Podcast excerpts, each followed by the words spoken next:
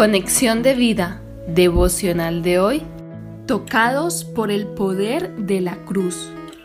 Dispongamos nuestro corazón para la oración inicial.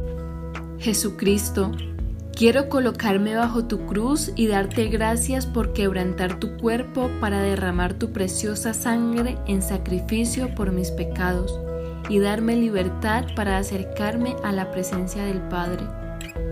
Eres mi único mediador e intercesor ante Él.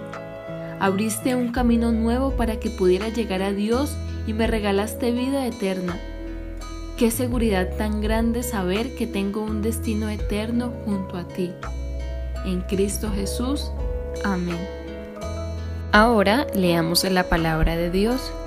Mateo capítulo 27 versículos 50 al 53. Mas Jesús, habiendo otra vez clamado a gran voz, entregó el Espíritu. Y he aquí, el velo del templo se rasgó en dos, de arriba abajo, y la tierra tembló, y las rocas se partieron, y se abrieron los sepulcros, y muchos cuerpos de santos que habían dormido se levantaron.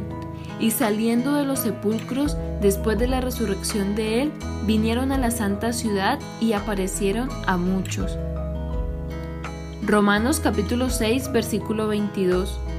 Mas ahora que habéis sido libertados del pecado y hechos siervos de Dios, tenéis por vuestro fruto la santificación y como fin la vida eterna.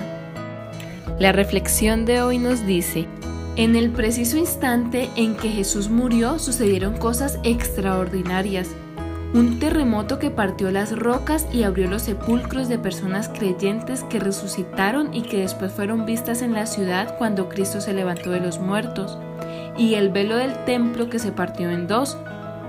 Esto tiene un gran significado espiritual para nosotros los que hemos creído en su muerte y resurrección.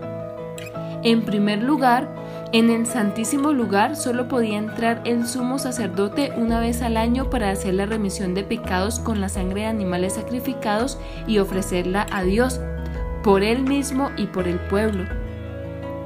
Observemos que la cortina fue partida de arriba abajo y no al contrario, implicando que fue rasgada por Dios y no hubo intervención humana.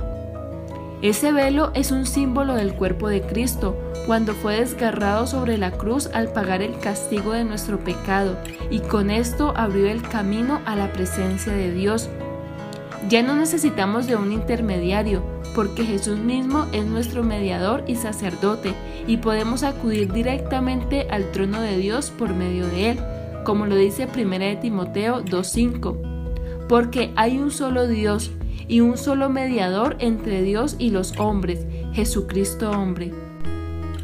El evento de que los sepulcros se abrieron y los cuerpos de muchos santos resucitaron, los cuales aparecieron y entraron a la ciudad después de la resurrección de Jesús, es relatado solo en el libro de Mateo, pero hubo muchos testigos de este acontecimiento, lo que da testimonio de que las palabras de Jesús se cumplirán en todo creyente, cuando dice en Juan 11, 25 al 26, Yo soy la resurrección y la vida, el que cree en mí, aunque esté muerto, vivirá, y todo aquel que vive y cree en mí, no morirá eternamente. ¿Crees esto? Si creemos en Jesús, tenemos una vida con Él por la eternidad. Ese día, todos aquellos que se situaron debajo de la cruz de Cristo como el centurión y los que estaban custodiándola, fueron tocados por el poder de la cruz y presenciaron estos hechos milagrosos pudiendo exclamar, en verdad, este era el Hijo de Dios. Esto es lo que Dios nos pide a nosotros los pecadores, que ocupemos un lugar bajo la cruz de Cristo y miremos lo que hizo por nosotros. Su obra fue perfecta, nos ha dado libertad, abrió la puerta de entrada al lugar santísimo para que podamos adorar a nuestro Padre y nos dio vida eterna para que la disfrutemos junto a Él. Visítanos en www.conexiondevida.org. Descarga nuestras aplicaciones móviles y síguenos en nuestras redes sociales